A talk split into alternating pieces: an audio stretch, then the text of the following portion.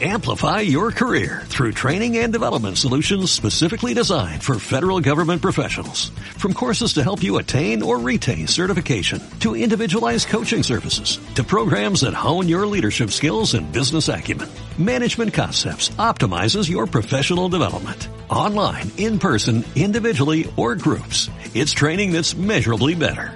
Learn more at managementconcepts.com. That's managementconcepts.com. de Estado también aprovecha la ocasión para cargar contra los que considera pequeños grupos irregulares que actúan, dice, con violencia ante el diálogo. Y en Perú, la Tesorería General anuncia medidas para luchar contra la corrupción y congela cuentas del gobierno regional de Ancash. Desde el organismo aseguran que sus principales autoridades están involucradas en una serie de casos de corrupción y el asesinato de varios líderes opositores. Por ello, se anuncia una campaña de inspección para investigar diversas obras que está desarrollando el mencionado gobierno regional. Noticias a las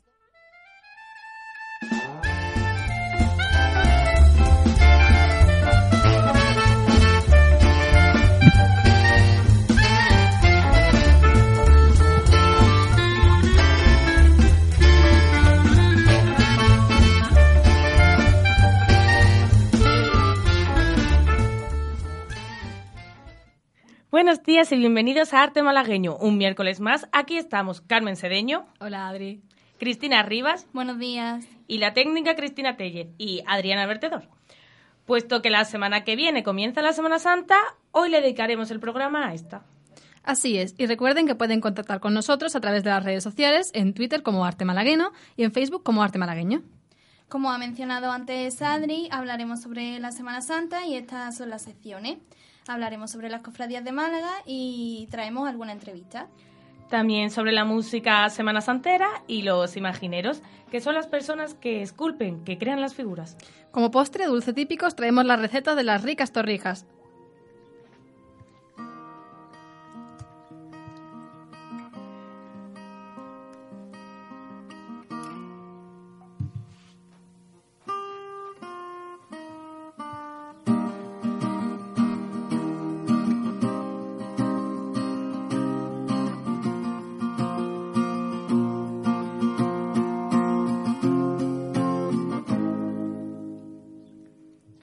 Para empezar, vamos a hacer un resumen de la Semana Santa en Málaga para situarnos.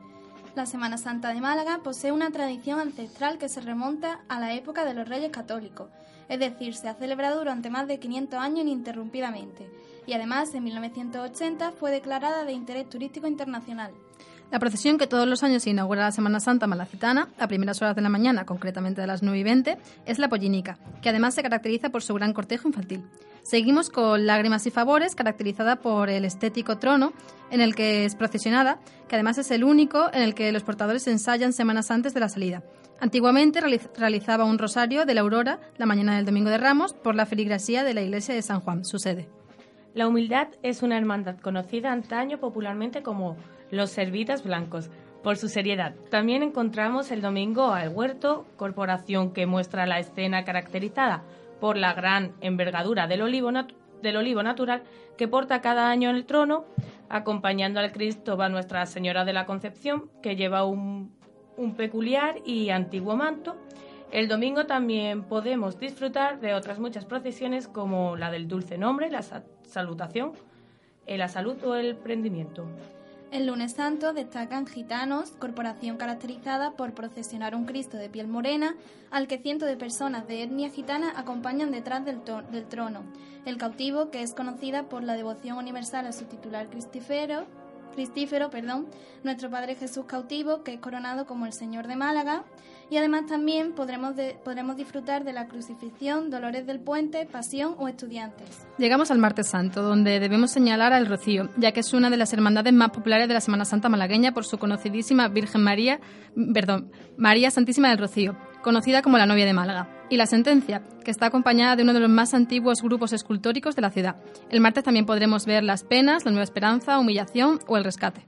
El miércoles saldrán a la calle cofradías como Salesianos, Fusionadas, El Rico, La Expiración, Sangre, que es la cofradía más antigua de la ciudad, con 500 años de antigüedad, procesionando y la paloma. Tenemos además aquí a una hermana de la paloma, justamente que seguro que nos puede informar mejor. Lidia Díaz, buenos días. Buenos días. Cuéntanos un poco acerca de la cofradía. ¿Cuándo nació? Pues la cofradía tiene su origen en a mediados del siglo XVII. Formaba parte de la Hermandad del Cristo de la Columna, pero más tarde se independizó y estaba el Cristo solamente y a partir del 1910, por esa fecha, se, eh, se hizo la Virgen de los Dolores. Claro. Eh, ¿Qué peculiaridad tiene? Pues yo creo que la, la peculiaridad que tiene es que la vocación del Cristo de la Puente del Cedrón es única en toda España. Y la Virgen, por ejemplo, es única en Málaga, la que tiene los ojos verdes. Eso es una característica que, la verdad, yo, yo no me había dado cuenta. no me había fijado nunca. También, si no me equivoco, sueltan palomas durante Sí, eso es un detalle muy importante porque la Virgen antiguamente se llamaba la Virgen de los Dolores, pero hace muchos años, al final del recorrido, la Virgen llevaba en sus manos una paloma. Entonces, la Junta decidió reunirse y un muchacho se le ocurrió, se le ocurrió que porque no la llamamos María Santísima de la Paloma, porque ya que había aguantado una paloma en sus manos todo el recorrido, y a partir de 1996 se llamó María Santísima de la Paloma. Vaya, hombre, qué curioso. Sí. Y por eso los miércoles santos se le tira a la Virgen Paloma. ¿Y la paloma que llevaba entre sus manos la Virgen era una paloma de verdad? En ese año sí, la de ahora ah. estallada. Ah, que también lleva ahora una paloma entre. Sí, sí. Pero yo le digo porque sueltan sí, muchas palomas. Sí, eso yo sí lo sabía. Blancas. Sí. Además, bueno. Eh, ¿Por qué elegiste unirte a esta cofradía y no a otra? Pues prácticamente me viene de familia porque será que a mi padre le gustó y bueno, pues yo ya de chiquitilla me apuntó y empecé a salir ya pues el sentimiento que da o sea, que una tradición familiar, más que sí, nada. mayormente. ¿Y cuando tenga un hijo o una hija te gustaría que saliese en la paloma? Probablemente. Ojalá, vamos. ¿Y tú qué eres un nazareno o de qué figura este año voy a salir de bastón. ¿Hace ilusión? Sí, voy a cambiar un poquito porque la verdad es que la vela cansa ya un poco. ¿Cuánto tiempo has estado saliendo con vela? Pues con vela llevo desde los 10 años así. Pues ya son bastantes años, ¿eh? Sí. Tiene ahora 18.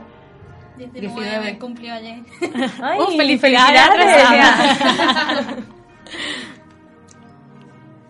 Bueno, ¿y a ti qué es lo que más te gusta de la Semana Santa? Lo que más me gusta es la pasión y la ilusión con la que lo viven los cofrades, los que sienten de verdad el ajetreo de las calles y esa manera de llevar tronos. Y la música que estamos escuchando, ¿no? Bueno, También. la música es...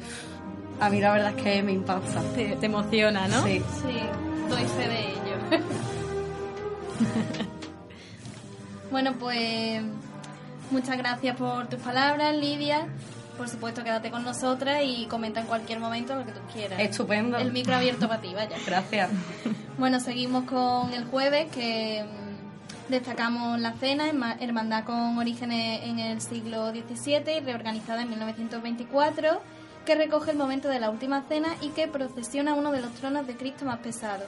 También hacemos una mención especial a Mena, congregación caracterizada además de por la excelente talla del Cristo, considerada uno de los mejores crucificados del siglo XX español por el desfile que realiza la Legión Española y la Marina, con tropas, banda de música y banda de corneta, debido a su vinculación a ambas. También podremos disfrutar de la Santa Cruz, Viñeros, Misericordia, Zamarrilla, Veracruz y La Esperanza. Y eh, de la Cofradía de la Esperanza contamos con Margarita Miró, y a ver qué nos contó ella.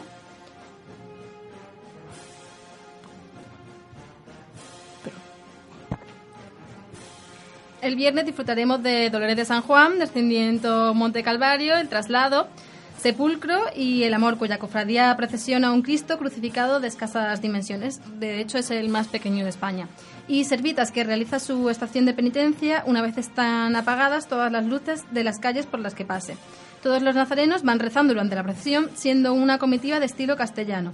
Y la piedad, bueno, para hablar con ella contamos con un invitado que ahora mismo no puede estar con Eh, nosotros, eh, no, pero Le estamos llamando por teléfono, pero parece que no contesta.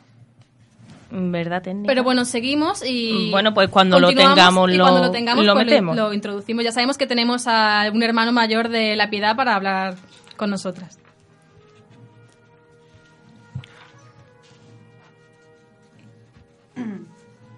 Bueno, pues mientras arreglamos los problemas técnicos, eh, ¿por qué no escuchamos la cuña, Cristina? La cuña. Tenemos una cuña. Sí, vamos a estrenarla. Tiene un poco de todo, ¿no?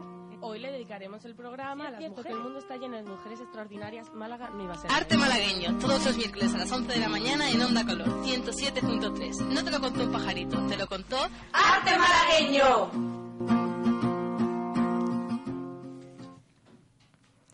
Bueno, esta ha sido nuestra cuña que esperemos, esperamos que os guste tanto como nos, nos ha gustado a nosotras. Y bueno, terminamos hablando del último día de Semana Santa, que es el domingo, el domingo de resurrección, en el que no salen cofradías como tal, sino una representación de todas las cofradías de la ciudad, acompañando al, cor- al cortejo procesional del Santísimo Cristo resucitado y María Santísima Reina de los Cielos, titulares de la agrupación de cofradías, destacando la imagen del resucitado.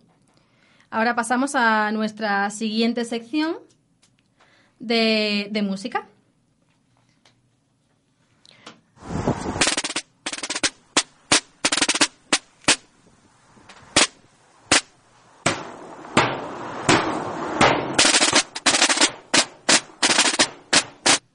No podíamos empezar de otra forma esta sección de música de Semana Santa, pues el sonido de tambores que acabamos de escuchar es uno de los más famosos. Al igual que se dice que detrás de un gran hombre hay una gran mujer, detrás de cada gran procesión hay una gran banda. Vamos entonces a hablar un poco sobre estas y a disfrutar de la música que nos acompañará de fondo durante todo este programa.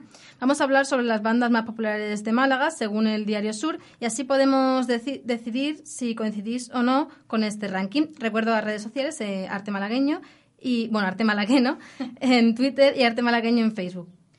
Empezamos con la banda de cornetas y tambores del Real Cuerpo de Bomberos de Málaga. Fue fundada en 1911 y, atención, fue la pionera de este tipo de bandas en toda España. En cuanto a su repertorio, está compuesto por marchas de, marchas de corte clásico y muchas de ellas eh, han sido creadas por Alberto Escame. Entre esas marchas podemos destacar algunas como Cristo del Amor,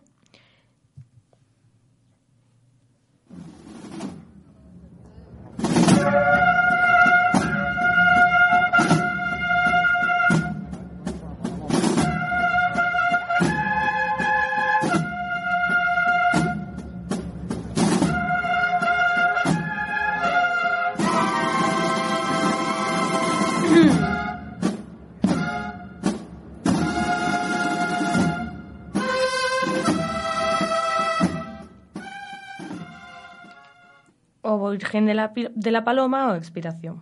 En Semana Santa suele acompañar a las corporaciones el prendimiento, cautivo, humillación, sangre, misericordia y traslado. ¿Cómo reconocerlos?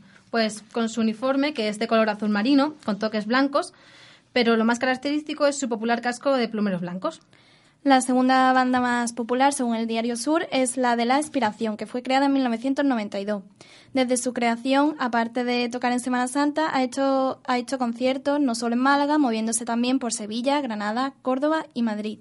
Aunque sí es cierto que, por lo menos entre los malagueños, la Cofradía de la Inspiración es una de las más populares, así que su banda es también una de las favoritas. ¿Qué, qué opináis vosotros, oyentes? Y ahora escuchemos un poco de la marcha de la Estrella Sublime, tocada por la banda de la Inspiración.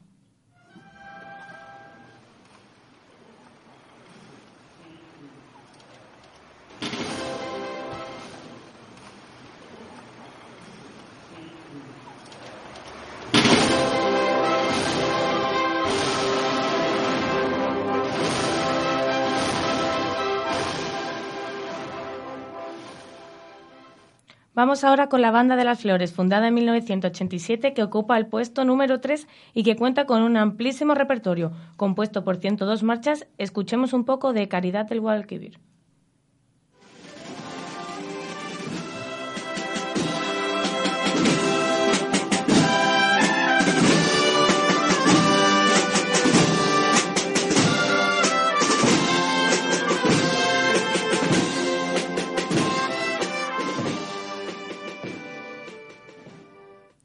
La siguiente banda es la de Almojía Verdes, que fue creada en 1983 y, por tanto, el año pasado celebraron su aniversario por sus 30 años de existencia. Actualmente, la plantilla de la banda se compone por 140 hermanos, cuyo nexo de unión es sobre todo la música cofrade. Y como el verde es característica de esta banda y su cofradía, escuchemos cómo interpretan la marcha Verde Esperanza.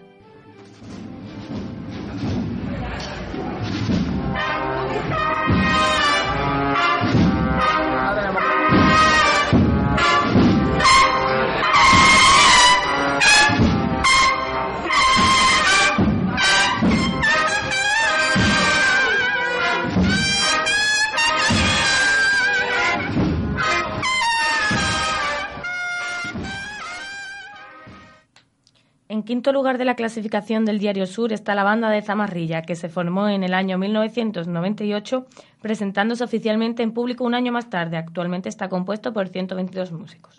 El banderín de la banda de Zamarrilla cuenta... perdón, perdón. No te preocupes. Eh, decía Carmen que la banda de Zamarrilla cuenta con las medallas de las cofradías La Humillación, La Piedad, el, nombre, el Dulce Nombre, perdón, el Carmen del Palo, el Puerto de Álora, la Hermandad de la Virgen de la Cabeza de Málaga y de la Archicofradía del Rosario de Málaga. Y ahora vamos a escuchar a dos músicos de esta banda, la de Zamarrilla, para ver un poco cómo se sienten en la banda y cómo viven la Semana Santa. Son Álvaro García, que toca el trombón, y Guilla García, que toca el tambor. A ver qué nos cuentan decidisteis pasar a formar parte de la banda Zamarrilla? Más que nada porque está cerca de casa y bueno, como nos gusta mucho la Semana Santa, así también aprovechamos, aprendemos música y, disfrutamos de la Semana Santa.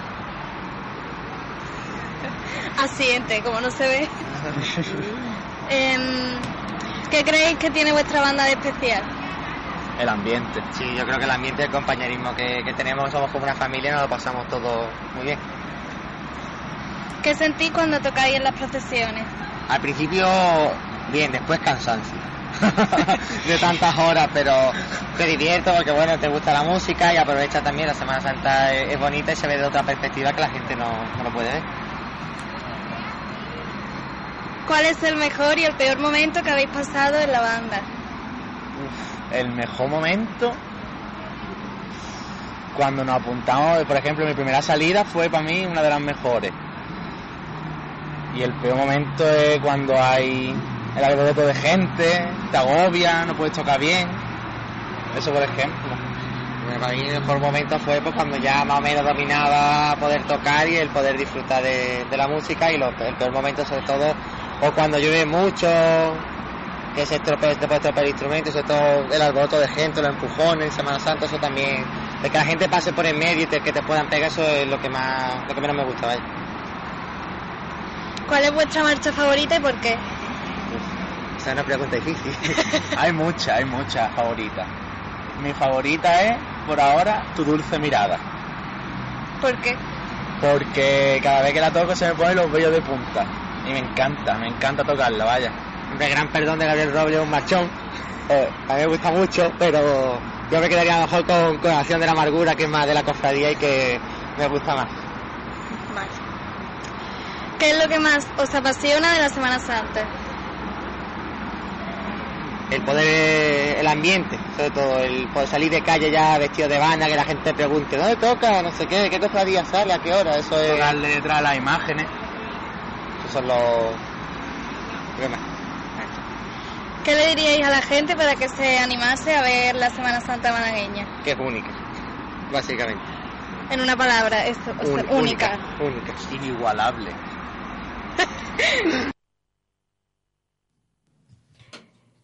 En el, sexto puesto encontramos a la Banda de la Esperanza, la última banda que vamos a comentar, a pesar de las muchas que hay. La Banda de la Esperanza fue compuesta en 1992. Esta banda cuenta con su primer CD, en el que se hace homenaje a Don Perfecto Artola, cuya obra está dedicada en su mayoría a imágenes malagueñas. También tiene un segundo CD, bajo el nombre de A ti, Reina de Esperanza, en el que incluso se incluyen composiciones propias. Pero la cosa de los CD continuó, pues en el 2006 sacaron al mercado Espes Nostra. Y ese no fue su último CD, pues en 2008 se grabó la obra sinfónica Pasión, Muerte y Resurrección en Málaga, obra que estrenaron en el Teatro Cervantes y al igual que con la banda de Zamarrilla, hemos tenido el placer de hablar con Alberto Navarro, músico de la banda de la Esperanza que toca la trompeta. En primer lugar, Alberto nos habla del por qué se unió a la banda de la Esperanza. Desde pequeño pues siempre me ha gustado todo lo relacionado con la música y sobre todo pues las marchas profesionales. Y como tenía amigos en las bandas, pues un día me llegué al ensayo de la banda La Esperanza y me gustó así que decidí apuntarme. Mm, toda mi familia es de La Esperanza y de pequeñito pues siempre he salido a la cofradía y siento gran devoción por, por ambos titulares. Lo que junto a mi gusto por la música pues hizo que me apuntara a la banda de música del Paso y la Esperanza. Así nos contaba Alberto su comienzo con la banda de la Esperanza y ahora escuchemos lo que siente cuando toca las procesiones. La verdad que te sientes muy orgulloso porque después de un año entero ensayando, por fin llega el momento que tanto habíamos esperado e intenta hacerlo de la mejor manera posible y que la gente disfrute escuchándote. Y esas emociones han llevado a Alberto a vivir tanto su mejor como su peor momento tocando. Pues uno de los mejores momentos fue en el 25 aniversario de la coronación de la esperanza. El salir de la basílica y, y ver la gran multitud de gente de que era de día porque nunca nunca la había visto la esperanza en la calle de día fue algo alucinante y empezamos a, a tocar el corazón de la Virgen de la Esperanza y se pusieron los vellos de punta. Lo vivido ese día, pues siempre lo recordaré con un buen sabor de boca. Y el peor momento, por llamarlo de alguna manera, fue el año pasado eh, cuando acompañábamos a la Virgen del Amparo, la de la Pollinica, en su salida procesional. Llegando a la tribuna de los pobres, pues mm, tristemente no, nos cayó una tromba de agua bastante grande. Pero gracias a Dios, horas más tarde salió el sol y, y no hubo mucho, muchos problemas y ya pues mejoró el día. Bueno, como buen cofrade que es Alberto, le cuesta decidirse por una marcha cuando se le pregunta por su favorita, pero al final nos habla de una de sus preferidas. Bueno, elegir una sola marcha es bastante difícil, puesto que te gustan tantas que no sabes por cuál decantarte. Pero yo creo que me decantaría por Nazareno del Paso de Benjamín Esparza. Aunque bueno, hay muchas otras que merecen ser, nombra ser nombradas, pero si no, no terminaríamos nunca.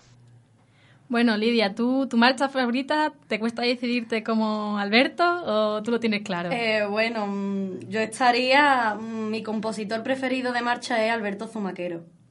Cuéntanos un poco acerca de él, a ver. Mm, Bueno, mm, no sé mucho, pero es un compositor que ha, ha compuesto las más grandes marchas de la Semana Santa decir malagueña. el nombre por si nuestros oyentes quieren escuchar, buscarla o algo.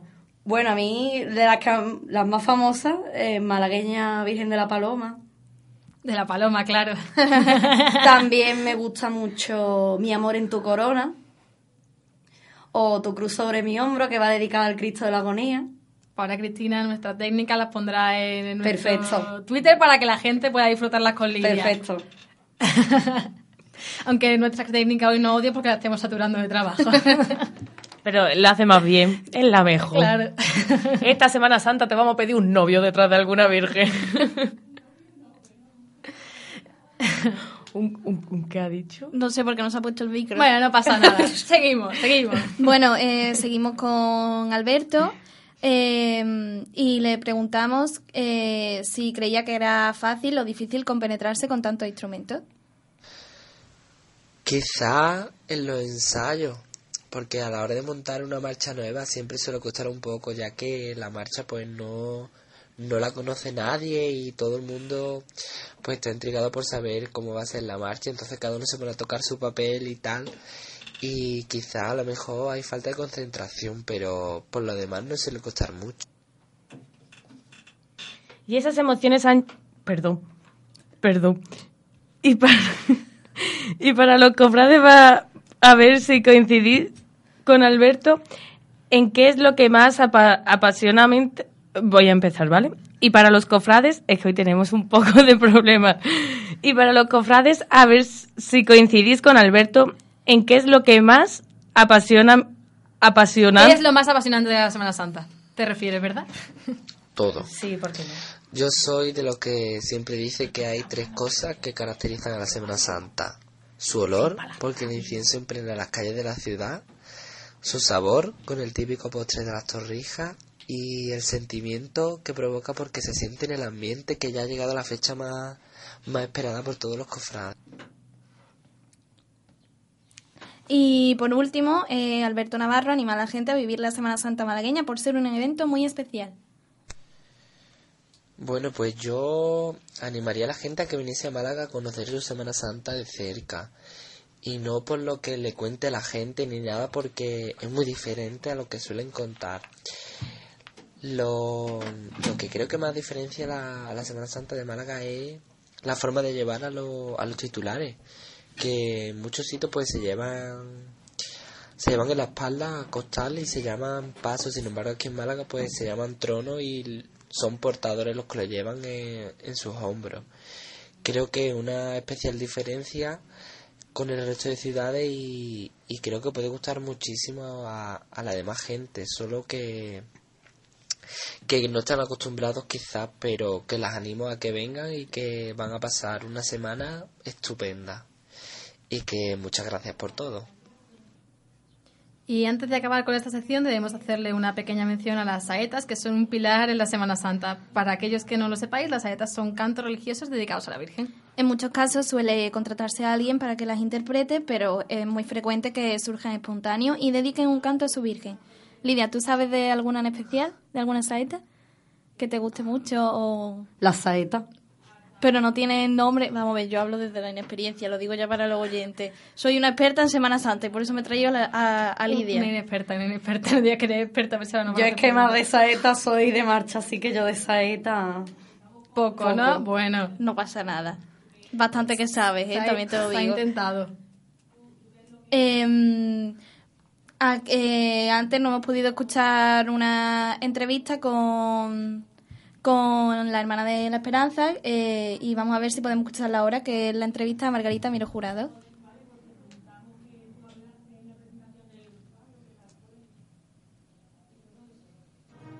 ¿Por qué la esperanza es la mejor cofradía para ti?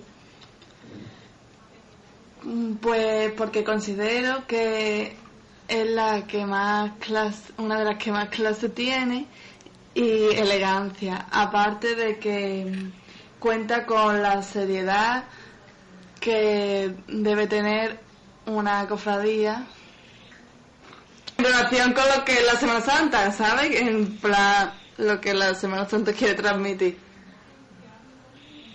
Vale. Entonces fue por esa elegancia y seriedad por lo que decidiste formar parte de la cofradía o fue por otros motivos? Sí, en gran parte sí fue eso, porque me llama mucho la atención, ¿no? Pero también mi familia por parte paterna ha estado toda la vida relacionada con esa cofradía y muy implicada en ella. Y entonces, pues, por este motivo, posiblemente haya sido que me haya hecho formar parte de la cofradía. ¿Cuántos años llevas saliendo como nazarena en la esperanza? Bueno, pues como hermana llevo seis años ya, pero solo, solamente he podido salir tres debido a que el clima no lo ha permitido en otras tres ocasiones. ¿Qué es lo que más te apasiona de la Semana Santa? Pues me gusta mucho por su estética, por el incienso, eh, las calles que se llenan de gente y por, bueno, en mi caso por un atractivo religioso, a- además de cultura. Y por último, ¿qué le dirías a la gente para que se animase a vivir la Semana Santa malagueña?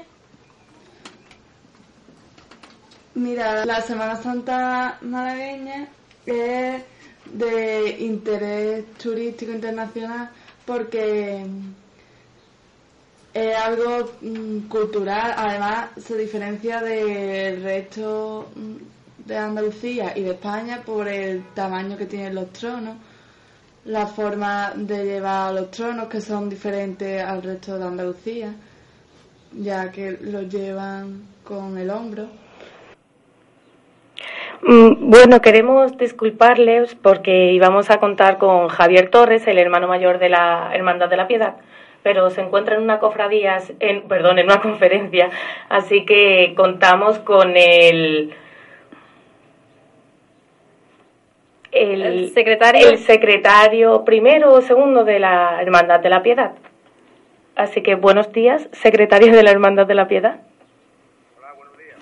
Eh, eh, él, él es mm, Manolo Vertedor y es, eh, perdón por los ruidos, pero aquí eh, hoy, hoy la suerte no nos acompaña, desde luego. Eh, bueno, Manolo, ¿tú cuánto tiempo, Manolo, estás ahí? ¿Cuánto tiempo hace que, que entraste en la piedad? Y intenta hablar alto, por favor, que es que se escucha muy bajo y aquí estamos teniendo muchos problemas con los... Eh, disculpar el ruido, por favor. Eh, Manolo, ¿cómo, cuándo y cómo entraste en la piedad?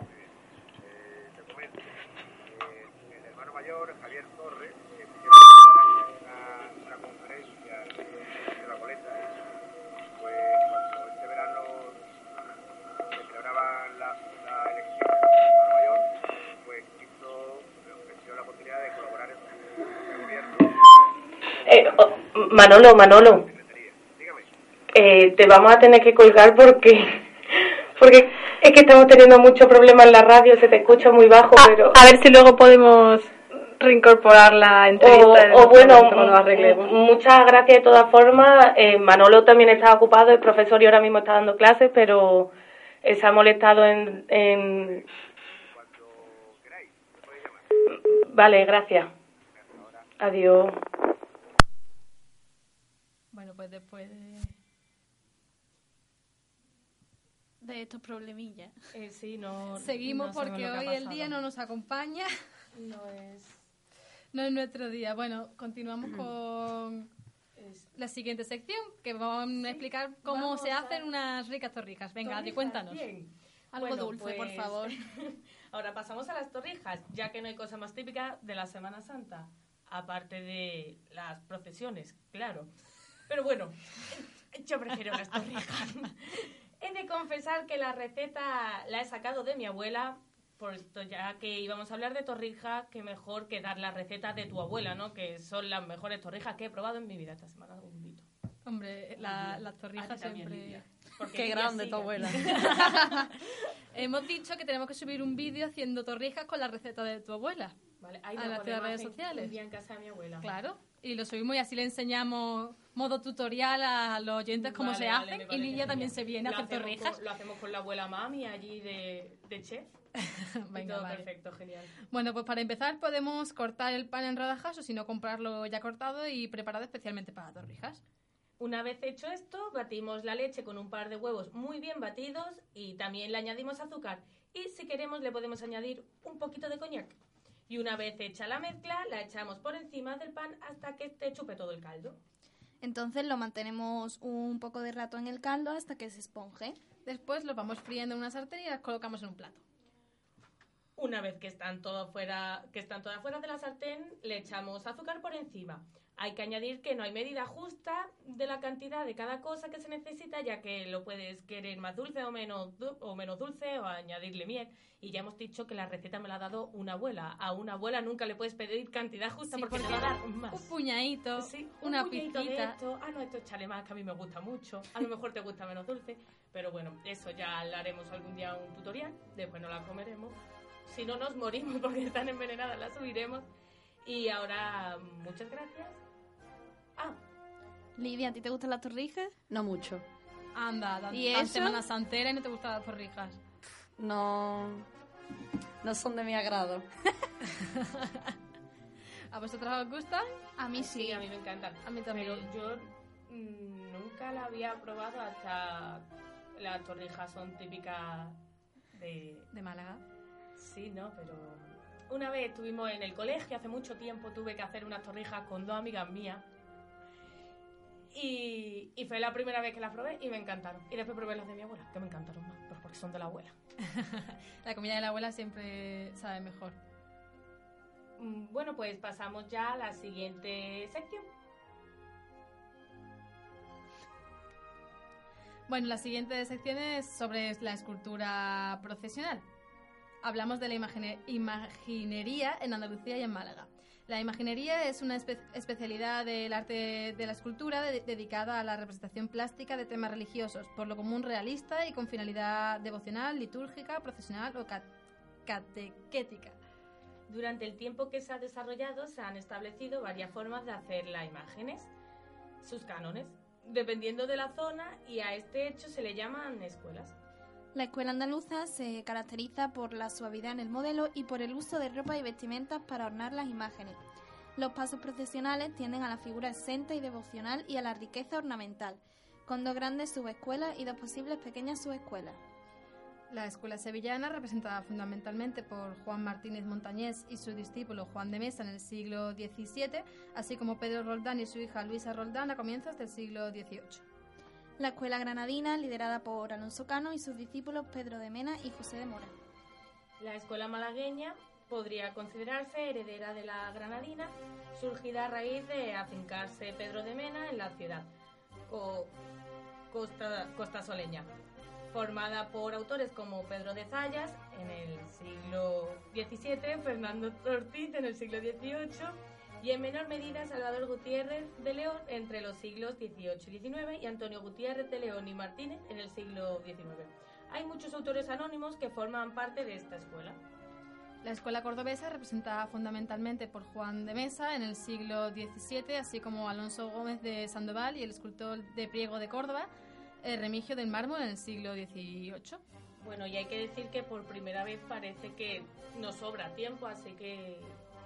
que pa- eso sí. Para eso Para eso tenemos aquí a Lidia, que nos quería comentar algo, que nos quería decir. Eh, bueno, que tenemos un invitado que nos quiere felicitar por teléfono, o sea que si tenéis un momentillo intentamos meter el teléfono. Sí, vale, vale. ¿Vale? Sí, un sí. momentillo.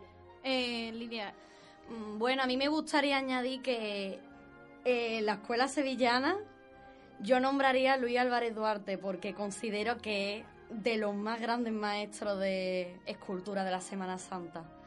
Malagueña, sevillana, de Andalucía y de España.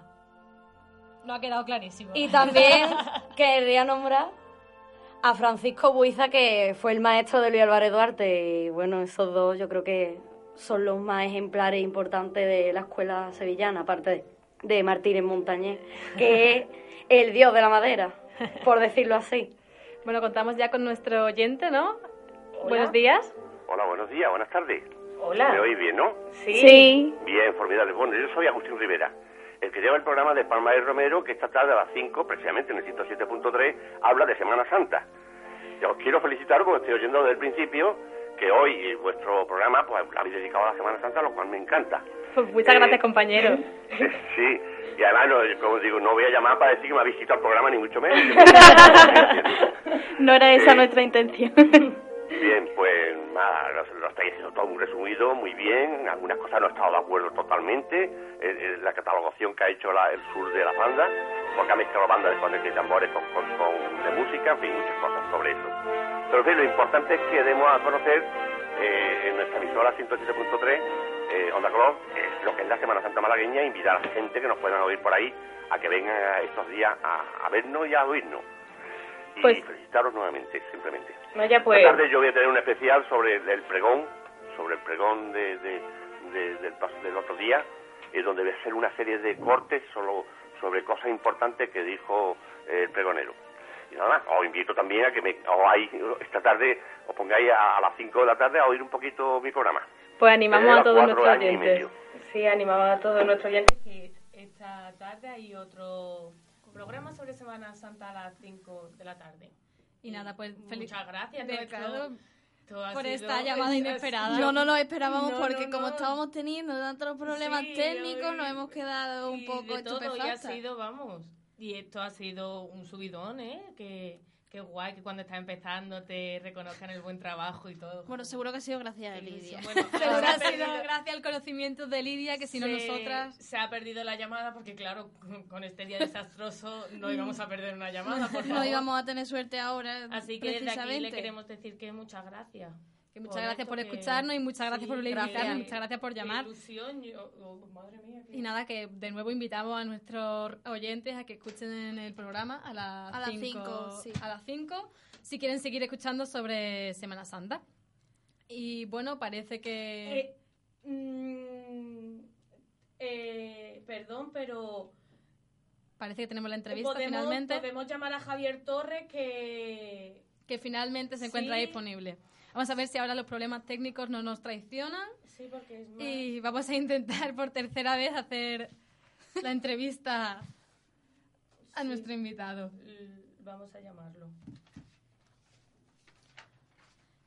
Bueno, Lidia, ¿qué te ha parecido la experiencia de estar aquí? Eh, me ha encantado. ¿Te ha encantado?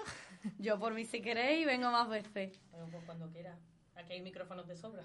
Sí, si vosotros oyentes también queréis venir, también os invitamos si sabéis sobre algo, pues que nosotras, la verdad, sabemos poco de todo, pero muy poco de todo. Claro, eso es la gracia del periodista, que sabe de todo, pero no a nivel... Pero muy poco. Ahí estamos. Bueno, tenemos a, a Javier Torres, hermano mayor de la Piedad. Buenos días, Javier.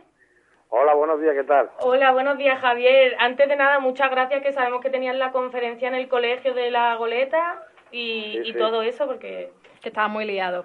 sí, muchas gracias. En, en estos momentos siempre estamos ahora los cofrades, siempre, digamos, limpiando la el, el último reductillo de, de nuestro de nuestros enseres y, y conferencias y programación y todo para salir a la calle y estamos súper liados. Claro, pero bueno, eh, en, lo aquí te- estamos. en lo que toca una semana antes de Semana Santa, de la Semana Grande. Sí, hemos terminado, bueno, la fuerza, digamos, la, la, la, la parte más, más difícil, o la parte más problemática, gracias a Dios está todo resuelto, ¿no?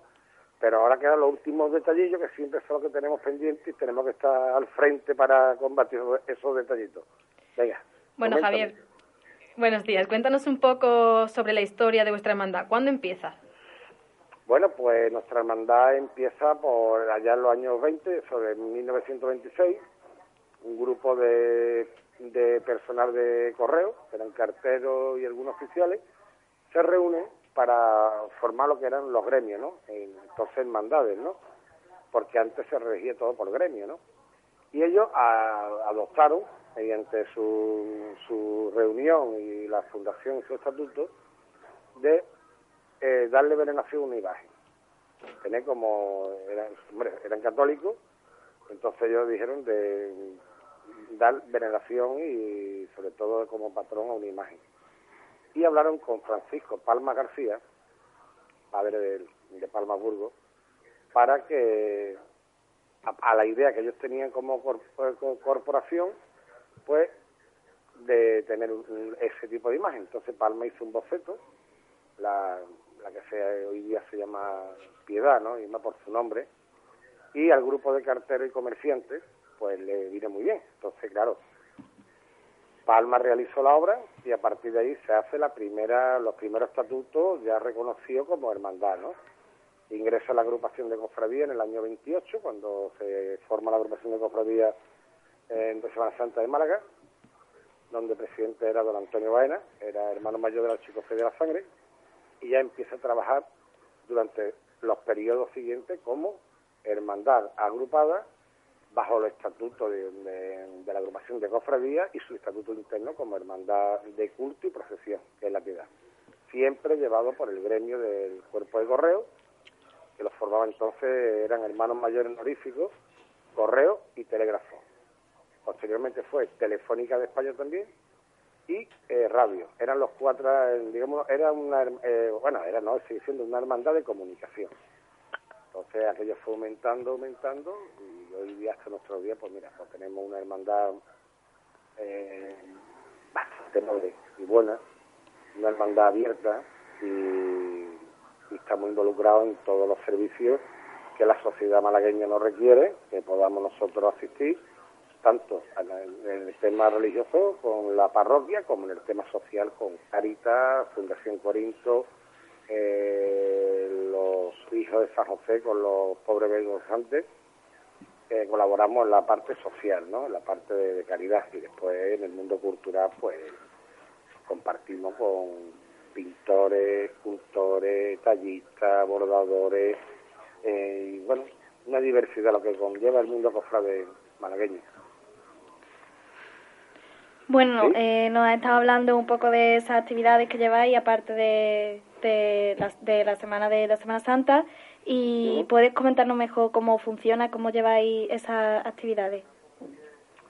Bueno, pues mira, nosotros la actividad la tenemos todo el año, porque tanto los grupos de albacería, como secretaría, como tesorería, el grupo joven, que es un grupo muy importante que se crea en esta candidatura, digamos, eh, fuerte, ¿no? Ya en las candidaturas anteriores eh, teníamos ya gente que estaban trabajando, pero ahora es cuando ellos forman un buen núcleo de, de hermanos, donde participan en el grupo joven, tanto la vocalía de juventud, tanto miembros de la Junta de Gobierno de la vocalía de juventud como hermanos de la cofradía e incluso hermanos de otras cofradías que, colaboran con este grupo joven en actividades diversas, por ejemplo, tema de, culto, tema, ellos están en culto, están, como he dicho antes, en tesorería, albacería, secretaría, archivo, eh, empiezan a tener sus relaciones con otras hermandades en participación juvenil, eh, con archivos de otras hermandades, seminarios en, con la diócesis de Málaga, eh, participación en actividades con, la, con los demás vocalías de juventud de la agrupación de cofradías de Málaga,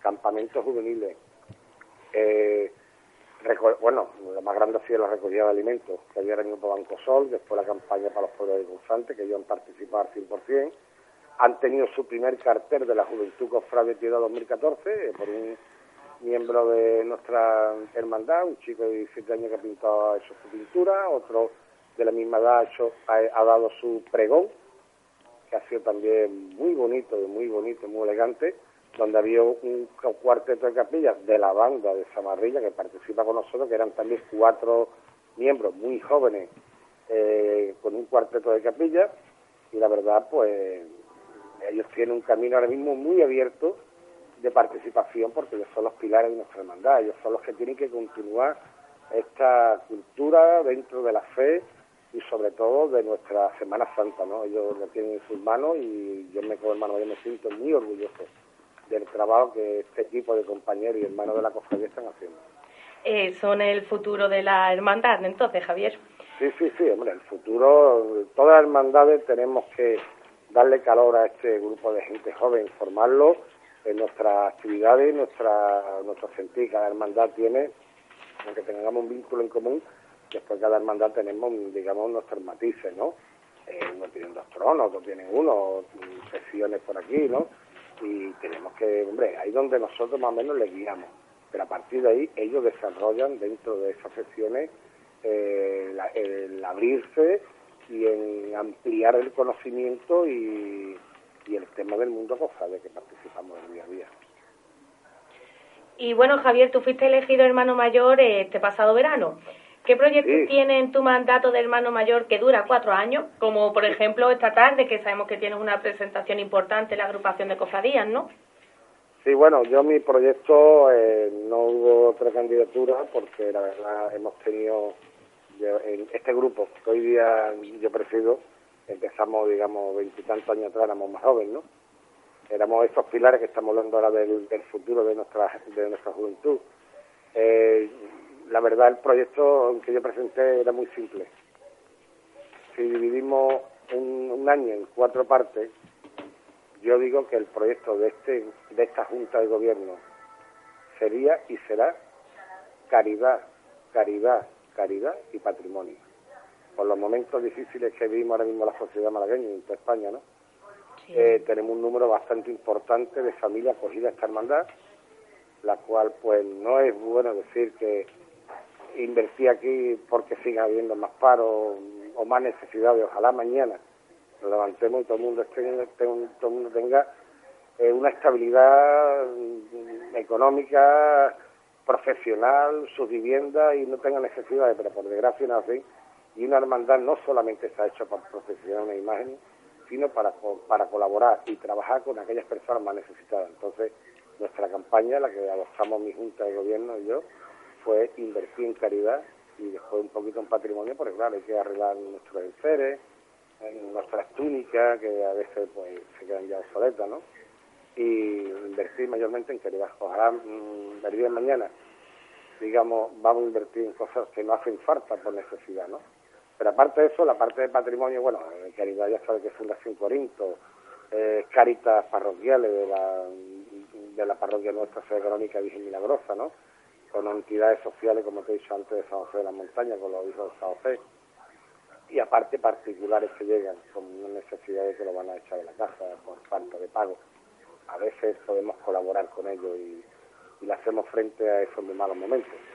Por la parte de patrimonio, pues nos estamos basando ahora mismo en la parte histórica nuestra, la parte fundacional, que es una parte muy apetitosa, ¿no? Eh, entonces, esta tarde presentamos a los medios de comunicación y a todos los hermanos en la agrupación de cofradía de Semana Santa, en, el salón principal, presentamos un boletín extraordinario Piedad 1928-2014, donde eh, mediante también medios audiovisuales se proyectan imágenes, imágenes inéditas de una, de, de una colección privada de un hermano nuestro, Cecilio Rodríguez, donde expondrá lo que fue la hermandad en aquella época en enseres, en túnica, en organización y demás. Y hoy, pues, presentamos, aparte de la, del boletín extraordinario, se presentará parte de la sección representativa que este año va a haber en la salida penitencial nuestra del Viernes Santo, se presentarán esta, estos enseres y estas túnicas para todos los malagueños y para los medios de comunicación, así como enseres antiquísimos que se han restaurado, donde han colaborado bastantes artesanos del mundo cofrade, como orfebre, como tallistas, o sea, orfebre está hablando de Diego Martín e hijo, eh, como el tallista y imaginero Antonio Medina, y como la concepción de las túnicas de aquella época por parte de una hermana nuestra, Doración Rodríguez, que minúsculamente ha estudiado todo y cada uno de los detalles en colaboración con Cecilio Rodríguez y un archivero de la agrupación, de cómo iban eh, la, las sesiones antiguas. Entonces, esperemos que hoy día, pues hoy le guste a todos los malagueños la nueva exposición de la insignia nuestra en la calle. Bueno, Javier, eso es bastante interesante y lo de estar contra la caridad, ayudar a la gente que lo necesita, eh, es muy bueno y te queremos desear mucha suerte y teníamos varias preguntas más, pero por, por tiempo no, no podemos, así que queremos desearte mucha suerte. Gracias por, por estar con nosotras y muchísima suerte para el Viernes Santo y que no llueva para que la piedad pueda lucirse por las calles de Málaga. Bueno, roguemos al Señor que sea así, que todas las hermandades malagueñas puedan lucir en sus distintos días las estaciones penitenciarias por Málaga. Y digo, no solamente Málaga, sino el mundo cofrade en general. Hablo de Andalucía, de España, de todas aquellas naciones donde la pasión, muerte y resurrección de nuestro Señor la, la expongamos con la solemnidad que se merece en nuestras calles en nuestras catedrales, en nuestras iglesias y que le acompañe el tiempo que falta no hace porque hay hermandades que de verdad es una lástima verla encerrar cuando realmente su paso por nuestras calles es un paso de fe, de fervor y aparte de lo que es el lujo de nuestras cofradías y exponerle a Málaga el mundo entero la belleza que tenemos aquí en esta capital nazarena. Muchas gracias a ustedes y que siga siendo partícipe a todos los oyentes de, de este sentir cofrade que todas las cofradías ponemos a vuestra disposición para que el mundo nuestro sea siempre un mundo relevante. Muchas gracias, Javier, y mucha suerte. Adiós. Gracias, adiós. Eh, antes de despedir el programa, que al final hemos podido contar con el hermano mayor y le queremos dar gracias a Manolo por, por habernos atendido, aunque sonase realmente mal, eh, Lidia, nuestra invitada de hoy, quiere decir ante, algo antes de irnos. Bueno, a mí me gustaría animar a la gente a que vieran el sábado la Cofradía de Humildad y Paciencia por calle La Unión, porque la verdad es que es una cofradía espectacular que ojalá en un futuro pueda ser agrupada. Y a ver también el traslado del chiquito, que seguro que va a ser grandioso. ¿Sabes cuándo es la hora? A las nueve. A las 9, pues ya está. ¿De la mañana o de la noche? De la noche. De la noche. Bueno, ya que está, que vayan a verte a ti también. Ah, bueno, y por supuesto os animo a ver la Cofradía de la Paloma el miércoles santo. Bueno, pues hasta aquí. Muchas gracias, Lidia, por venir. Eso es Nada. lo primero. Y a todos Eh, nuestros entrevistados. a todos nuestros entrevistados, que hoy ha sido un día muy duro. Y por esa misma razón, no, es mentira, no es por esta razón, pero sí que ya volvemos el miércoles 23 porque en Semana Santa la radio permanece cerrada. Así que muchas gracias por estar con nosotros y nos vemos el viernes que viene. O sea, el perdón, el miércoles 23. Y queremos darle las gracias a Cristina Telles, la técnica, que lo ha hecho muy bien y no nos ha pegado un tiro. Así que muchas gracias, Cristina, muchas gracias a todos ustedes. Bueno, como último regalo, os dejamos con la marcha de los estudiantes, que me han dicho que es muy bonita.